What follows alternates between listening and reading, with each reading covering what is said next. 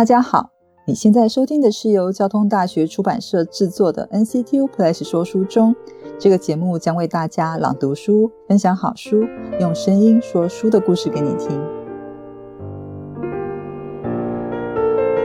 你对蓝屿的印象是什么？是一大片耀眼的蓝，还是红白相间的达悟族平板舟？在蓝屿这座遗世独立的岛上，丰富的自然生态是它的迷人之处，并与独特的达悟文化息息相关。过去，达悟的文化传承是以口述来代代相传，但现在语言在主流文化强势影响下，不仅严重的流失，而且有断层的现象。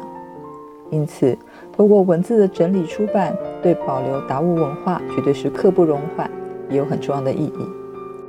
从小在兰屿长大的王贵清，在《兰屿动物生态文化》这本书里，也和我们分享了飞鱼传说、螃蟹咬魔鬼。人鱼娶妻等传统故事与文化意涵。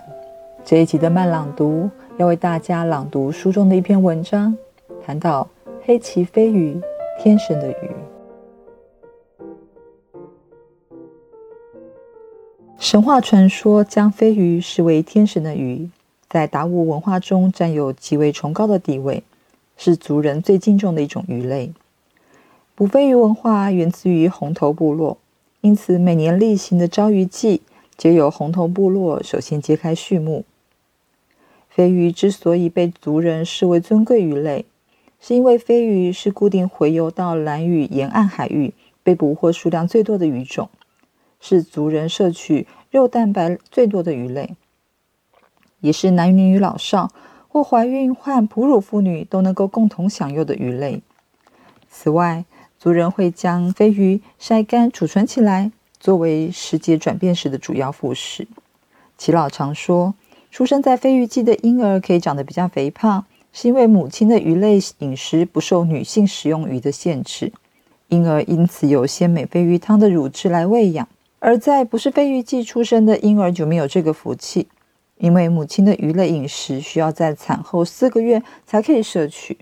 而如果母亲没有丰富的食物来源，婴儿又怎么能长得好呢？早期捕获飞鱼的方式是以八丈芒的茎制成火把来诱捕，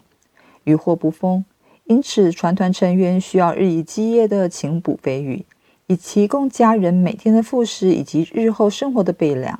在这期间，妇女会感念父亲或是丈夫的付出，捕捉路上的螃蟹。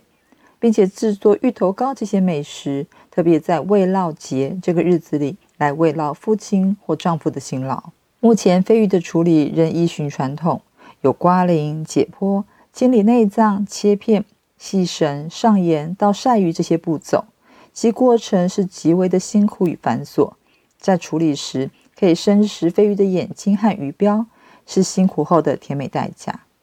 当捕捞飞鱼时节告一段落，紧接着就要开始忙于农务，重新的盖新的船，或者是制作新的器皿和补强家屋，防备台风季节的来临。此时，食用厨房的飞鱼干成为最大的副食来源以及生活保障。到了飞鱼中时节，大概是中秋的时候，就不可以再食用飞鱼。由于飞鱼不同于一般鱼类，而且被族人视为天上赐予的神圣鱼类。因此，捕鱼期间有非常多的传统禁忌，例如不可以捕捉底栖类的鱼，也不可以使用铅锤钓鱼，不可以在岸上放长线钓鱼，不可以用鱼枪来射鱼，不可以将背灰丢弃于海中，不可以把鲍尔螺扔到海中，不可以拿石头在海边乱丢，也不可以烤黑鳍飞鱼等。在言行方面，则不可以诅咒骂人和打架。不可做违背善良风俗的事，不可以偷窃，而且必须遵守家庭伦理等。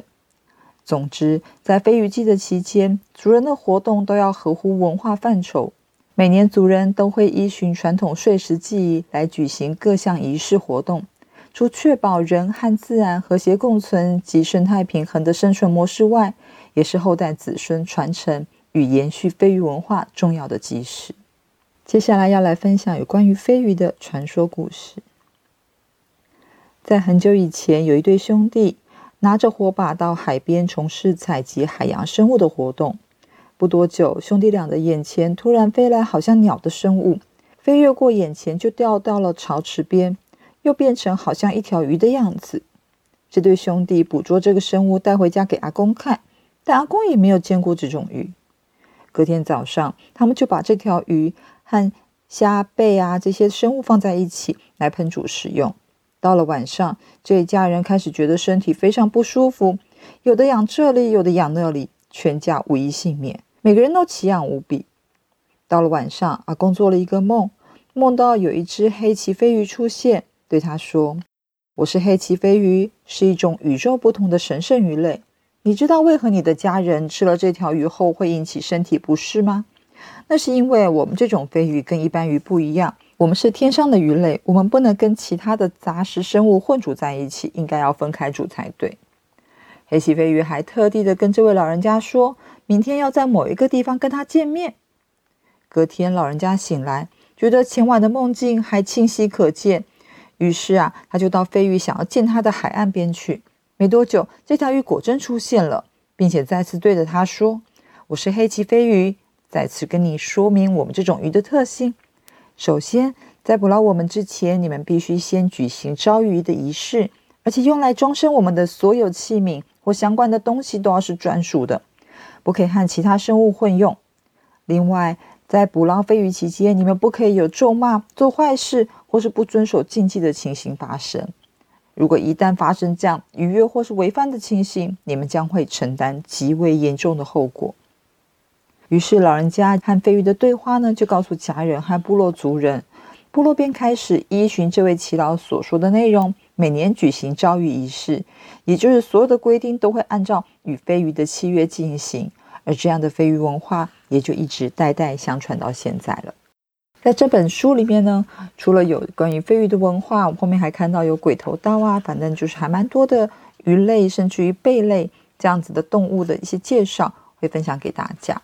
但除了在《蓝屿动物生态文化》这本书外，王贵清也和台东的桃园国小郑汉文校长共同写了一本。雅美族鸟类文化，而在这本书里面呢，他们以民族生物学的角度，聚焦在雅美族文化有关于鸟类的神话、传说、故事，还有歌谣，进而探讨蓝屿岛上人类与鸟类互相依存的关系，挖掘出更多鸟与岛和鸟与人的关系。这本书和蓝屿动物生态文化一样，他们都是有中英对照，而且搭配了丰富的照片，也很推荐给外国朋友。NCTU Plus 说书中，我们下次见。